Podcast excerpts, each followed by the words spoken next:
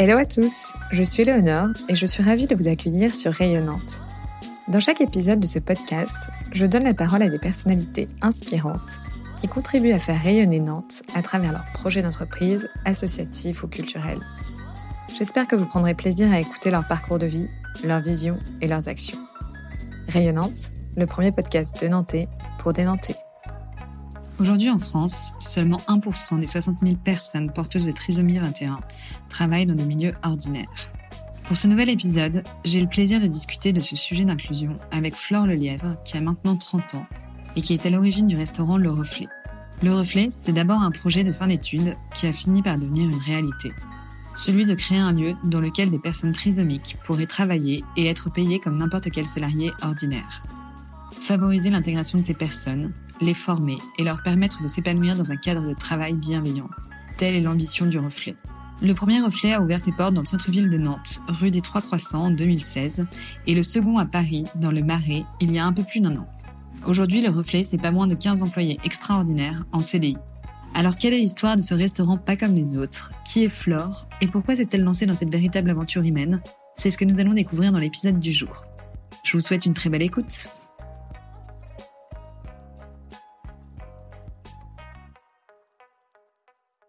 Hello Flore Hello euh, Merci d'avoir accepté mon invitation et d'être venue chez moi du coup pour me parler du, du, Reflet, le restaurant extraordinaire que tu as monté en 2016 à Nantes. Je suis vraiment ravie de t'accueillir, d'autant plus qu'on ne se connaît pas personnellement, donc j'ai hâte d'en savoir un petit peu plus sur toi. Et avant de rentrer justement en détail euh, sur ton projet, euh, sur le restaurant Le Reflet, je te propose que tu nous parles un petit peu plus de toi et que tu nous racontes qui tu es, Flore. Euh, bah déjà, merci beaucoup de m'accueillir. Je suis ravie d'être là et de te rencontrer enfin. Donc, je m'appelle Flore, j'ai 29 ans, 30, pardon. Je les ai eu la semaine dernière, je suis pas habituée. Bon anniversaire. merci. Et donc, euh, alors moi, j'ai fait des études d'archi d'intérieur. Pour mon diplôme de fin d'études, euh, j'avais le choix de travailler sur le sujet euh, de mon choix. Et j'ai eu envie de travailler sur le handicap parce que j'ai un de mes grands frères qui a une trisomie 21, Cédric, et que bah, comme toute personne qui grandit avec un frère qui a une différence, on se rend compte qu'il y a plein plein de choses à faire pour l'intégration. Euh, de ces personnes, que ce soit euh, dans le milieu professionnel ou dans le milieu social. Et du coup, j'ai choisi comme problématique pour mon diplôme comment peut-on créer un lieu qui, de par son architecture d'intérieur et son design d'objets, peut s'adapter à des personnes comme mon frère euh, pour qu'elles puissent travailler comme tout le monde. Et donc ce lieu, c'était un restaurant. Un restaurant parce que parce qu'au-delà de créer de l'emploi en milieu ordinaire, la volonté c'était de créer la rencontre entre ces personnes qu'on voit encore trop peu et le reste de la société. Donc, tu nous disais que tu avais grandi donc, avec Cédric, ton frère qui est porteur de, trisomie 21. De quelle manière est-ce que tu as été euh, sensibilisée euh, sur ces questions-là quand tu étais petite euh, Est-ce que tes parents vous ont accompagné là-dedans, vous ont guidé? Est-ce que tu sens que dans ton éducation, il y a quelque chose qui a, qui a été, entre guillemets, un peu différent d'une éducation plus classique? Alors euh, évidemment, de fait, quand on grandit avec un frère qui est différent, on se rend compte euh, ben, de la différence. on se rend compte euh, du regard que peut porter la société sur, sur la différence. et évidemment, ça nous apporte ben, des valeurs de, de tolérance, d'ouverture d'esprit et de bienveillance. Et, et, de toute façon, quand on côtoie la différence dès le plus jeune âge, ça nous forge d'une manière un petit peu particulière. J'imagine. Et hum, du coup, est-ce que déjà, toute petite, tu rêvais de travailler sur des projets à caractère social? Pas du tout. pas du tout. En fait, euh, quand j'étais petite, euh, mon rêve au début, c'était d'être styliste. Après, j'ai voulu être maquilleuse. Ah oui, d'accord. J'ai fait des études euh, d'esthétique après mon bac littéraire. Et en fait, pendant mon, mon année de, euh, CAP esthétique, j'avais une prof de dessin super. Qui, j'avais toujours aimé le dessin, mais j'avais jamais pris de cours. Et c'est elle qui m'a dit Mais pourquoi est-ce que tu pars pas en art appliqué? Donc j'ai fait une prépa art appliqué. Et à la fin à de Nantes? cette, à Nantes, à l'école Pivot, et à la fin de cette année art appliqué, je me suis dirigée assez naturellement vers l'archi d'intérieur. Euh, mais j'étais, voilà, j'étais pas prédestinée à la base. C'était pas mon rêve de devenir architecte d'intérieur. Ça s'est fait comme ça. Et, euh, et, du coup, l'aspect social est venu, euh, comme je le disais, lors de mon diplôme de fin d'études. Donc voilà, il y avait rien de calculé. Il y avait le reflet d'ailleurs, c'était, ça avait pas du tout vocation à voir vraiment le jour. c'était juste entre guillemets un diplôme de fin d'études. Et du coup, bah voilà, aujourd'hui, je me retrouve architecte d'intérieur et, et du coup, bah, restauratrice. et alors, raconte-nous justement un petit peu plus en détail comment était venue cette idée de créer le reflet comme je le disais, j'avais envie de euh, créer un lieu qui puisse créer la rencontre parce que tant que cette rencontre n'a pas lieu, on aura du mal à faire évoluer le, regard qu'on porte sur euh, la différence. Et puis moi ayant un grand frère trisomique et ayant du coup côtoyé des personnes différentes autres que mon frère, je sais tout ce que ça peut apporter en fait à la société d'avoir cette mixité, cette inclusion. Mais il y a plein de personnes qui ne le savent pas parce qu'elles n'ont pas été amenées à côtoyer des personnes en situation de handicap. Et du coup, bah, euh, mon envie, c'était vraiment de pouvoir euh, leur permettre de voir comme moi je le vois euh, la différence et toutes les richesses que ça peut apporter. Donc il y avait ça et puis il y avait aussi le, l'envie de pouvoir proposer des jobs ordinaires avec un salaire ordinaire. Parce que c'est rarement le cas quand on est porteur de trisomie 21 ou autre type de handicap mental. Voilà, de pouvoir leur permettre de travailler comme tout le monde et d'être payé comme tout le monde.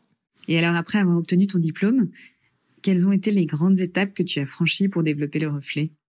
En fait, j'ai passé mon diplôme un lundi de mai 2014 et euh, donc à l'école Pivot, le week-end qui précède le diplôme, c'est les portes ouvertes. Et donc pendant deux jours, chaque étudiant euh, en dernière année a un stand et présente son projet de diplôme à toutes les personnes qui passent dans le week-end. Donc c'est un bon moyen de euh, tester son projet, de voir un peu les questions qui reviennent pour se préparer à l'examen.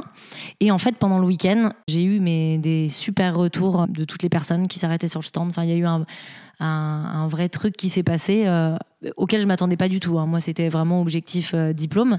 Et en fait, toutes les personnes s'arrêtaient sur mon stand en disant mais c'est génial comme projet. Alors, au-delà du projet architectural, mais vraiment le projet social de fond, c'est génial. Et pourquoi ça n'existe pas? Donc là, la réflexion a commencé à apparaître et puis on m'a encouragé, euh, notamment mon maître de stage de l'époque m'a encouragé à peut-être essayer de porter le projet plus loin et donc m'a fait rencontrer euh, son, un de ses amis qui était expert comptable. Euh, donc j'ai rencontré ce fameux Antoine, expert comptable, qui est devenu un de mes associés, qui lui m'a dit mais c'est ok, c'est fou comme projet, mais il y a peut-être quelque chose à faire. bah, attends, je vais te présenter un ami qui est avocat, qui a déjà travaillé sur la thématique de l'inclusion. Donc on a été rencontrer euh, Louis, qui est devenu aussi un des associés après. Et en fait, pendant un an, j'ai fait ça. J'ai été partout où on m'emmenait pour, pour euh, présenter le projet, euh, voir s'il y avait matière à aller plus loin. Et au bout d'un an, on a réuni bah, toutes les personnes qui avaient suscité de l'intérêt pour le projet. On a fait une première réunion en juin 2015. On était une petite quinzaine, donc euh, personne ne se connaissait quasiment autour de la table. Il y avait vraiment tout type de profil. il y avait autant euh, des chefs d'entreprise que euh, des salariés, des gens du milieu associatif, d'autres vraiment monde d'entreprise, euh, des gens du milieu du handicap, d'autres pas du tout. C'était vraiment super varié. Et on était tous réunis autour de cette envie de travailler l'inclusion et ce projet un peu dingue qui était le reflet, un restaurant extraordinaire euh, qui, euh, qui emploierait une majorité de, salariés porteurs de trisomie 21. À ce moment-là, tu avais déjà ton nom de restaurant? Oui, dès le diplôme, c'était le reflet. Ah et pourquoi, as, pourquoi ce nom? Pourquoi tu as pensé au reflet? Eh ben, au début, le projet, je l'avais imaginé sur l'eau. Sur les quais de Versailles à Nantes parce que euh, en plein centre-ville, euh, mais aussi dans un endroit apaisant, calme, familial, euh, et qu'invité à la promenade et donc à la rencontre. Et donc le reflet est né parce que le projet de base était sur une barge et qu'en plus j'avais en fait à travers l'architecture du bâtiment flottant, j'avais voulu montrer que deux éléments qui sont différents peuvent se rencontrer et se mélanger. Et en fait, j'avais fait toute une verrière déconstruite qui était faite d'acier et de verre avec plein de facettes. Euh, c'était vraiment quelque chose de déconstruit. Et quand on mélange l'acier et le verre, ça donne le miroir et donc le reflet. Donc il y avait cette notion de reflet qui ressortait. Donc le nom est apparu assez euh, naturellement. Et puis on l'a gardé parce que bah, ça reflète assez bien ce qu'on veut dire, qui euh, bah, on peut considérer les personnes trisomiques ou handicapées ou différentes, mais finalement, quand on regarde un petit peu de plus près, on est tous pareils. Et puis il est temps qu'on puisse évoluer tous ensemble au cœur de la société. Un joli message. Et du coup, si je reprends un peu les étapes de développement du reflet, donc on en est au moment où vous réunissez tous euh, autour d'une table, euh, tu, tu présentes ton projet. Qu'est-ce qui se passe à ce moment-là, en fait? Ben là, du coup, euh, c'est un peu euh, le plan de bataille. qui fait quoi euh, qui, Qu'est-ce que telle personne peut, peut, peut apporter comme compétence Parce que toutes ces personnes qui étaient autour de la table, j'ai pas été les chercher pour leurs compétences. Je me suis pas dit, tiens, j'ai besoin d'un avocat, tiens, j'ai besoin de quelqu'un dans la com. En fait, non, c'est des personnes qui ont été séduites par le projet, qui ont dit, bah, moi, je sais faire ça, voilà ce que je peux apporter et j'ai envie de participer à l'aventure. Et donc, du coup, avec ce groupe de personnes, on a créé une association donc, qui s'appelait Trinome 44 et qui vient de devenir les Extraordinaires Donc c'est une asso qui a pour mission de développer des outils et des lieux qui favorisent l'inclusion en milieu ordinaire pour les personnes en situation de handicap euh, mental. Et le projet pilote donc de notre asso a été celui du Reflet de Nantes. Avec ce groupe, euh, on s'est réunis à peu près tous les 3-4 mois, on va dire. Euh, pendant un an et demi jusqu'à l'ouverture du Reflet de Nantes, donc décembre 2016. Et donc la première étape, ça a été de se dire bon bah quel modèle économique et juridique? Parce qu'on était assez naturellement parti vers euh, le, mode associatif. Ça a été un réflexe un peu euh, handicap, on va faire une asso. Et en fait, on s'est rendu compte que euh, ça allait peut-être être compliqué pour créer un lieu au cœur du centre-ville donc, elle allait être un restaurant, qu'elle allait embaucher majoritairement des salariés, des salariés en situation de handicap mental. Donc, elle allait avoir euh, une masse salariale plus élevée qu'un resto classique. Pour être à l'équilibre, ça allait être compliqué. Donc, il allait nous falloir lever beaucoup de fonds. On s'est dit aussi que euh, pour, du coup, atteindre un équilibre économique, on allait acheter un bâtiment, mur et fond, dans le centre-ville pour euh, ne pas avoir de loyer. Donc, tout ça, ça allait coûter beaucoup d'argent. Et sous forme associative, ça aurait été compliqué, parce qu'en plus, on allait avoir une activité commerciale, même si le but du reflet, c'est pas euh, d'enrichir qui que ce soit. Donc, on s'est dit que ça allait être compliqué. Et très rapidement, il y a un des membres de l'équipe euh, qui, lui, est vraiment plus euh, business, a dit mais là, on y est encore dans trois ans. et puis, tu veux montrer qu'ils peuvent travailler comme tout le monde, bah, on va, on va faire une entreprise et puis on va faire un modèle économique qui sera viable. donc, du coup, au début, on l'a tous un peu regardé de travers. Et puis on s'est dit, ok, on va essayer. Donc on a bossé sur, euh, sur la création d'une SAS. Et dans les membres fondateurs de la SAS, il y a l'association, en garant moral en fait. Et donc voilà, ce statut en plus d'entreprise nous permettait d'aller chercher des fonds euh, chez euh, des particuliers, des privés et quelques entreprises. Et, et, donc on a fait une levée de fonds début 2016 qui nous a permis de lever 400 000 euros.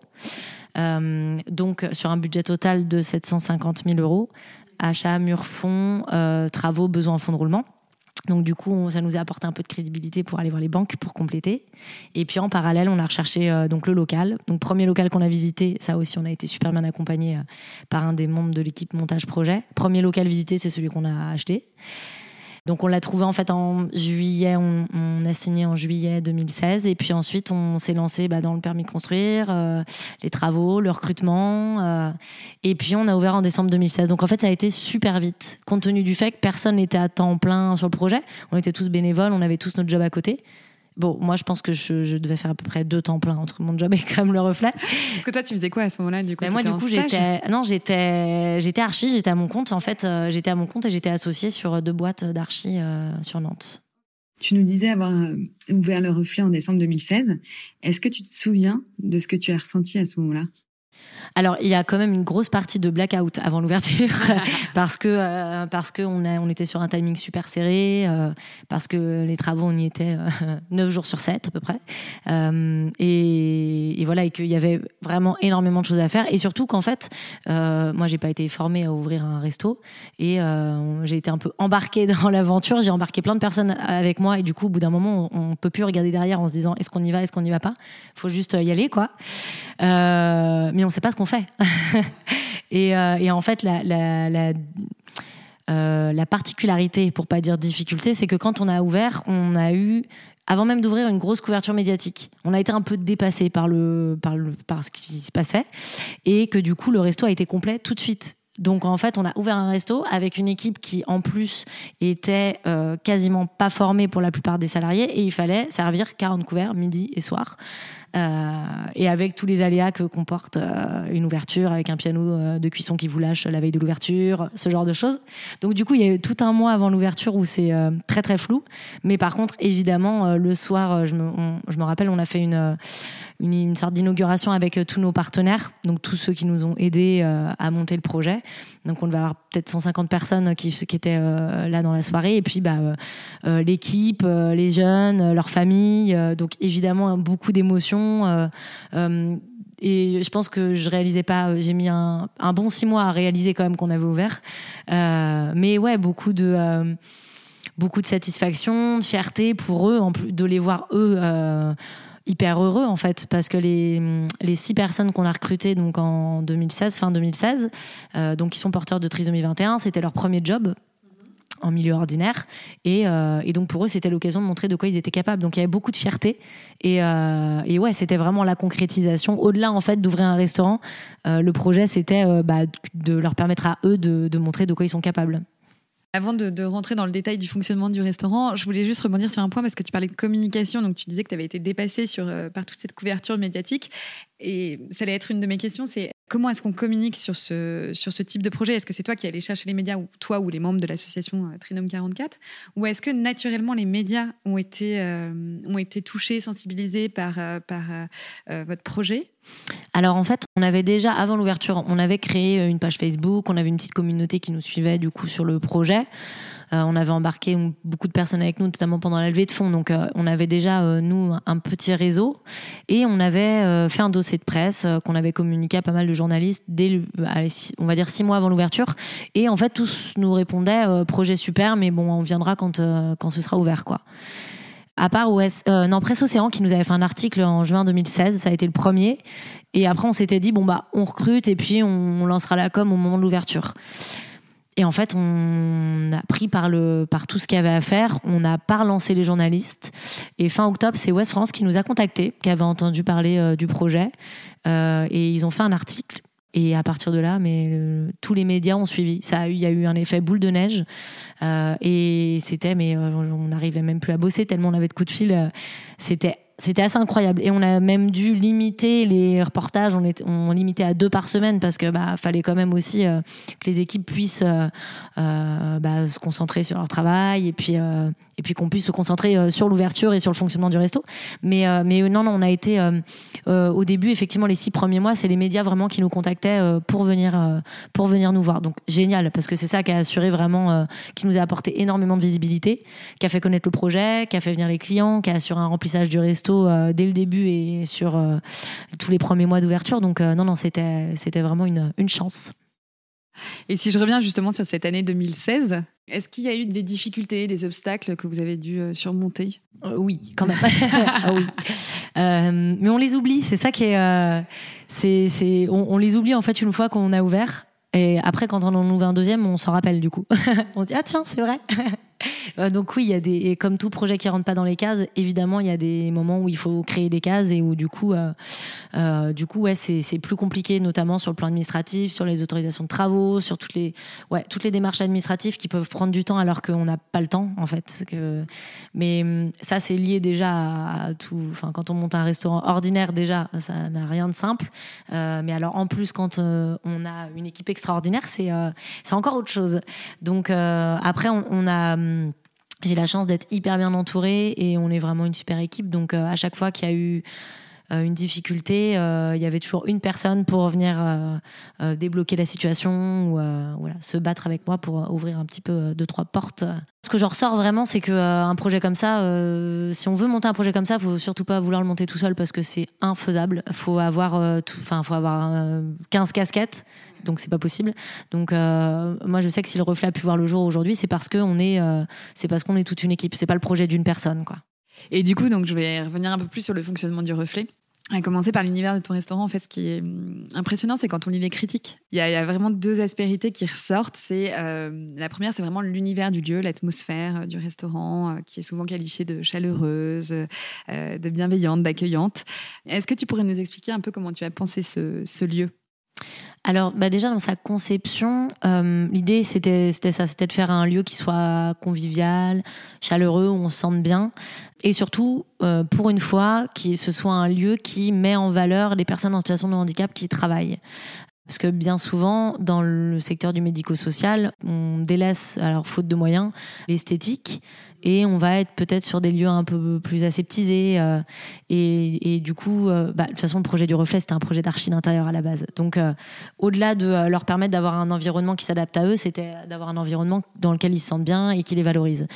Et puis, on voulait vraiment quelque chose qui est qui soit avec beaucoup de matériaux bruts, euh, assez épurés, euh, parce que ça sert à rien d'en faire euh, des tonnes, mais plutôt ouais, mettre l'accent sur, sur le brut, sur la valorisation aussi du local qu'on avait, parce qu'on a un super bâtiment qui date de 1450, donc avec des belles pierres apparentes.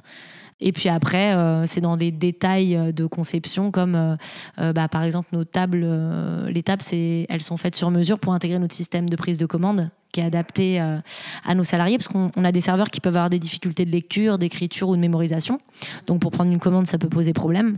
Donc on a développé un système où c'est le client qui vient tamponner ses choix sur une feuille. Et cette feuille, en fait, et tout le système de prise de commande est intégré à la table dans des petites rainures. Et on a également euh, des assiettes ergonomiques, euh, mais qui finalement, c'est pas l'assiette ergonomique euh, qu'on peut avoir en, image de, l'assiette en plastique qui est pas esthétique. Non, c'est des belles assiettes en céramique sous lesquelles l'empreinte des mains est ancrée pour apporter de l'assurance et de la stabilité au service. Après, dans l'espace, on a aussi voulu ouvrir visuellement entre la cuisine et la salle bah déjà parce que c'est plus agréable euh, pour les cuisiniers de pas travailler dans un endroit qui soit complètement clos, mais d'être euh, ouvert sur euh, la salle, devant les clients, de plus facilement communiquer aussi avec le reste de l'équipe. On a aussi agrandi et créé de nouvelles ouvertures vers l'extérieur pour apporter la lumière naturelle. Et on a conservé, mine de rien, des espaces, euh, un espace de travail, donc euh, cuisine, arrière-cuisine, assez important par rapport à l'espace de la salle. Souvent, dans un resto, on va, on va vraiment valoriser l'espace de la salle pour faire mm, bah, un maximum de couverts euh, et puis conserver un petit espace pour la cuisine. Là, l'idée, c'était de conserver des, des, espaces raisonnables des deux côtés pour, une fois de plus, que tous ceux qui évoluent dans le lieu, clients comme salariés, se sentent bien. Donc voilà, et puis après, on utilise pas mal de. On a beaucoup recours aux pictogrammes, aux supports visuels pour permettre euh, aux serveurs et aux cuisiniers en fait de, euh, bah, de devenir de plus en plus autonomes, euh, d'avoir de pas toujours avoir besoin de solliciter un encadrant, mais de pouvoir voilà faire faire son travail en autonomie au maximum. D'accord. Et la deuxième aspérité qui ressort, je parlais des, critiques tout à l'heure, c'est la qualité de la cuisine. D'ailleurs, quand on regarde sur, sur ton site internet, sur les réseaux sociaux, vous parlez de, de voyage culinaire. C'est une belle promesse. Concrètement, qu'est-ce que ça veut dire? Qu'est-ce, que je vais retrouver dans mon assiette euh, si je vais déjeuner demain au reflet? Alors, en fait, sur, euh, donc, là, on avait un bon cahier des charges hein, sur, la partie, euh, sur la partie cuisine parce que, au-delà du projet social qui fait venir les gens, on a un restaurant. Donc, on ne peut pas, sous prétexte qu'on fait du social, être moins exigeant sur la qualité. Bien au contraire. Parce qu'en fait, c'est cette qualité qui va changer le regard et, ça, c'est un truc sur lequel les gens ne vous attendaient pas forcément à l'ouverture. Et toutes les premières, euh, les, premières réactions des clients qu'on a pu avoir à Nantes en 2016 ou à Paris l'année dernière, c'est drôle, c'était les mêmes. Les gens sortaient et disaient on a passé un super moment, mais et en plus, on y mange bien. C'est-à-dire qu'on ne nous attendait pas là-dessus mais c'est ça qui fait que les clients vont revenir après. Et pour être en cohérence avec le projet, bah, l'idée c'est d'être euh, sur une cuisine, euh, euh, cuisine contemporaine, mais cuisine du marché, d'être sur des plats qui soient simples mais de qualité, d'utiliser du produit frais. Tout est transformé sur place, tout est fait maison. on suit évidemment les saisons. La carte change toutes les deux à trois semaines. et puis on favorise au maximum les circuits courts. on peut et puis et puis également le bio quand on peut. Euh, voilà, donc l'idée c'est d'avoir vraiment un projet qui soit cohérent euh, et sur le plan culinaire et sur le plan du service, de l'expérience humaine. Et hum, donc, tu en parlais tout à l'heure, donc ton restaurant est situé euh, rue des Trois Croissants, dans le quartier Bouffé à Nantes. Pourquoi est-ce que tu as choisi Nantes et pourquoi cet emplacement-là? Alors Nantes parce que j'y ai grandi et que voilà ça s'est ça s'est fait naturellement. en fait la question s'est pas posée. Euh, donc, euh, donc Nantes, c'était une évidence. Et après, pour le quartier, on voulait vraiment que ce soit, que le projet soit vraiment au cœur de la ville. Euh, parce que pour faire évoluer les mentalités, il faut le faire au cœur de la société. il faut également que le lieu soit accessible à tous, clients comme salariés, donc hypercentre, ça semble logique, parce que bien desservi par les transports en commun notamment. Et puis, et puis euh, bah, le quartier euh, de Cré-Bouffet parce que euh, c'est un, quartier qui est super chouette, historique. Donc, on touche potentiellement tous les profils de, clients. Donc, donc voilà, on amène la différence. au cœur de la ville et puis et puis on touche aussi bien des jeunes que des couples que des amis qui viennent au resto des familles voilà on touche on touche tout le monde et si je vais un petit peu plus en détail sur le, sur le client de nantais, justement, c'est intéressant parce que tu as aussi ton restaurant, euh, tu as ouvert aussi ton restaurant à Paris il y a un an. Est-ce que hum, tu observes des, différences entre euh, ta clientèle nantaise et ta clientèle parisienne? Bah, la clientèle, notre clientèle nantaise, déjà, elle est, on peut le dire, au bout de trois ans et demi, elle est fidèle parce qu'on a des clients qui sont fidèles. Là, quand on a réouvert après, euh, après le confinement, nos clients sont revenus. Donc euh, ouais, fidèle, bienveillante, euh, qui vient, qui alors pour une, partie de la, clientèle, au début les gens venaient pour le projet parce qu'ils avaient entendu parler du projet, euh, donc c'était vraiment pour l'aspect social, soit parce que c'est des gens qui étaient sensibilisés à la différence, soit par curiosité. et voilà, et en fait ils se sont rendus compte qu'on y mangeait très bien, que le service était super, donc ils reviennent, ils reviennent régulièrement et ça leur fait aussi plaisir de voir évoluer les salariés qui retrouvent depuis trois ans et demi. On a même des clients qui viennent et qui demandent euh, quel serveur sera là ce jour-là, euh, parce qu'il y a des préférences comme dans tous les restos. Et puis on a aussi des clients qui poussent la porte du reflet sans savoir où ils mettent les pieds. Et ça c'est chouette, et c'est aussi pour ça qu'on vous laisse implanter en centre-ville. Et en fait, à chaque fois, la magie, elle opère. Et même si euh, certaines personnes, certains clients peuvent avoir une certaine appréhension, une certaine interrogation à, venir à la rencontre de la différence, bah, finalement, à partir du moment où le serveur arrive, disent bonjour, ils ont toujours le petit, le petit mot pour, euh, pour désamorcer un peu cette, euh, cette appréhension. Et puis, euh, et puis c'est souvent ces clients-là qui ne veulent pas repartir à la fin du repas parce qu'ils se sentent bien. Génial. En tout, tu as combien d'employés aujourd'hui? Alors, en tout, entre les deux restos, on doit avoir 24 salariés, dont 14 porteurs d'une trisomie 21. Et comment est-ce que tu as recruté ces personnes porteuses de trisomie 21 alors en fait, on l'a recruté en, un peu en bouche à oreille parce qu'on euh, n'allait pas passer par euh, les canaux classiques euh, pour rechercher notre personnel extraordinaire. En fait, souvent, c'est les parents qui avaient entendu parler qu'on était en train de monter un projet, donc du coup, ils nous contactaient. Et puis on se rencontrait autour d'un café, donc avec la personne pour savoir un peu son parcours, ses envies, ses motivations, et on savait que on n'allait pas avoir des critères euh, on n'allait pas euh, exiger une formation parce que l'accès à la formation euh, est pas forcément évident, ou voire rare pour les personnes porteuses d'une trisomie 21. Donc du coup, c'était vraiment la motivation, l'envie de travailler dans la restauration, de découvrir le milieu. Et du coup, bah, en fait, les, premières personnes qui sont venues à nous, bah, on a essayé avec elles. Donc à Nantes, on avait huit personnes au début qu'on a pris en stage pendant un mois avant l'ouverture. Et donc à la fin de ce mois-là, il y en a six qui sont restés pour l'ouverture du restaurant. Et donc, c'est les six qui sont là encore aujourd'hui. Et on en a recruté une septième en cours de route. Donc là, sur l'équipe nantaise, en fait, les six personnes qui ont commencé, elles n'étaient pas du tout formées à la base au métier de, la restauration. Et à Paris, on a, une, on a des profils un peu différents puisqu'il y, il y a un peu plus d'accès à la formation donc du coup sur les, on avait pareil, on avait euh, cette place, donc on a pris, euh, on a pris les premiers qui venaient et, euh, et donc bah, c'est eux qui sont tous en CDI aujourd'hui au Resto de Paris.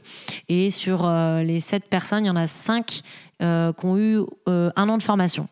Donc on, était sur une, équipe un peu plus opérationnelle dès l'ouverture. Euh, et voilà, et donc qui continue à être formé en interne euh, au restaurant. Et justement, ça allait être ma question, c'est comment est-ce que vous du coup formez ces équipes euh, au quotidien? Comment est-ce que vous les managez en fait de manière générale? Alors, on a dans chaque établissement, on a un responsable d'établissement qui est aussi responsable des équipes, donc le manager. donc, à Paris, on a Olivier, à Nantes, on a François.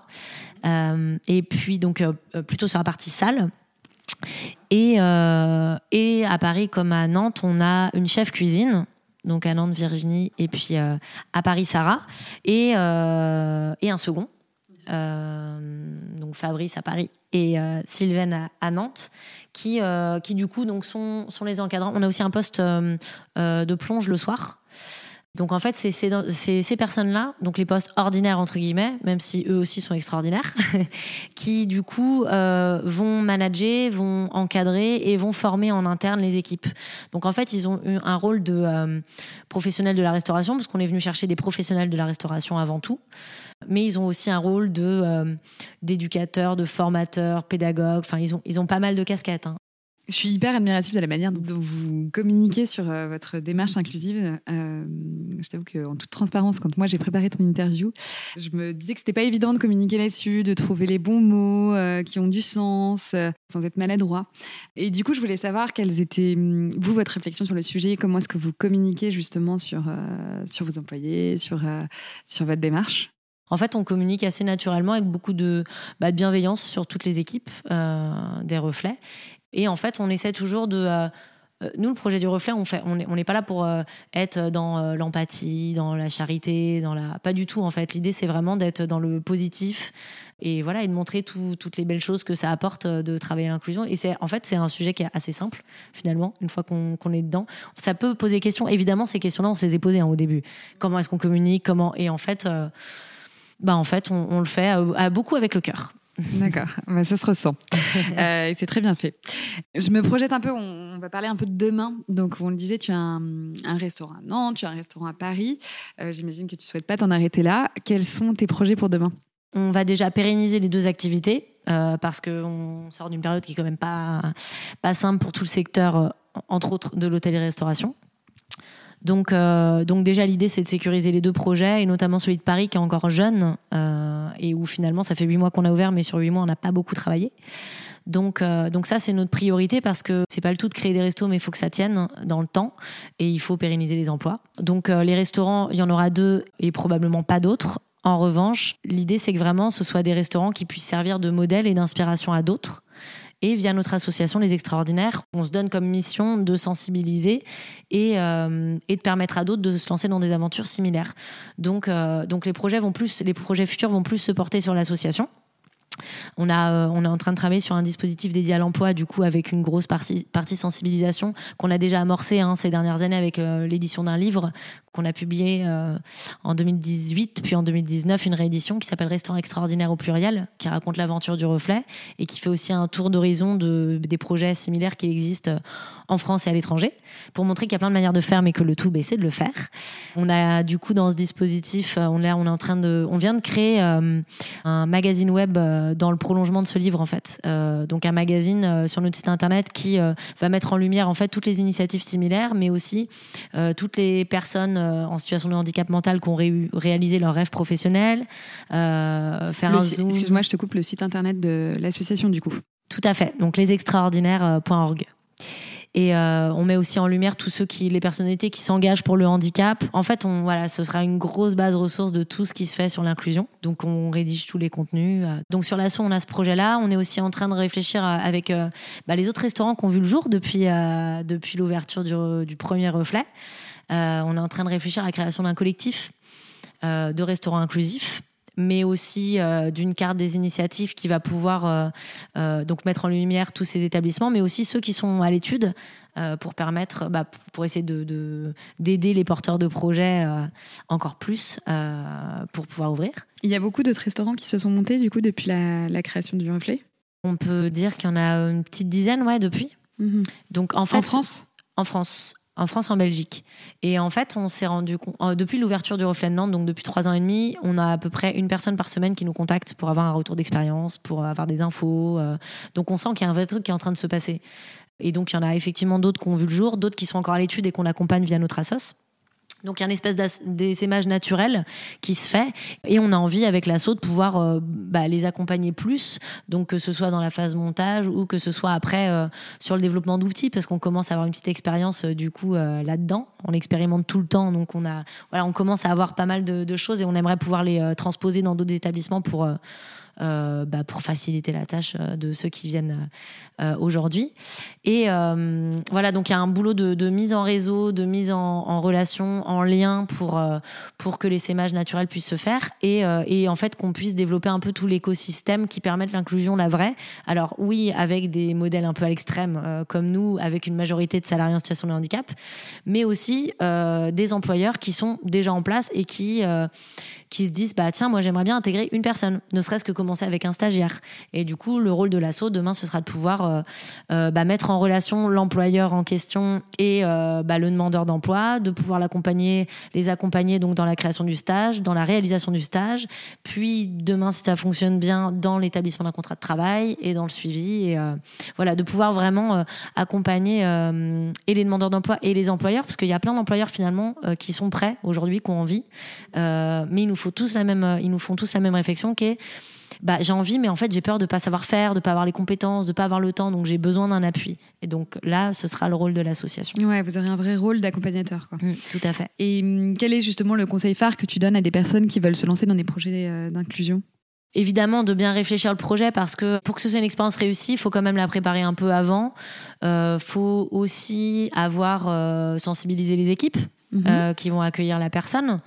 Donc effectivement, l'idée c'est de se rapprocher de personnes qui l'ont déjà fait pour avoir déjà un partage, un petit partage d'expérience, partage d'infos.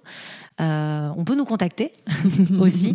Et voilà. Et aujourd'hui, euh, on n'a pas un dispositif qui est établi et qui est euh, qui est opérationnel pour accompagner 200 personnes, mais on va commencer déjà à expérimenter avec des premiers employeurs. Donc ouais, qu'on qu'ils n'hésitent pas à, contacter l'association. Ok. Et pour vous contacter, on passe directement via le site. Via le site internet, oui, lesextraordinaires.org.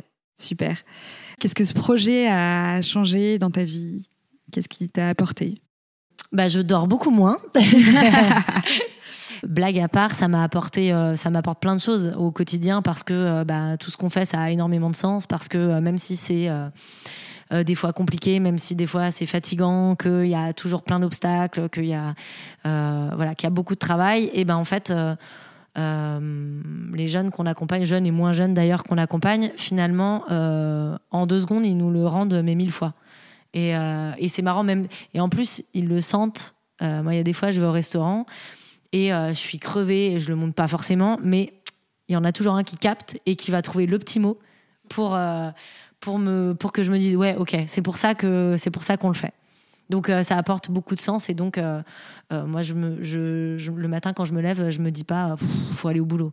T'en parlais tout à l'heure, Flore, euh, le secteur de la restauration du coup a beaucoup souffert de, cette crise sanitaire qu'on vient de vivre.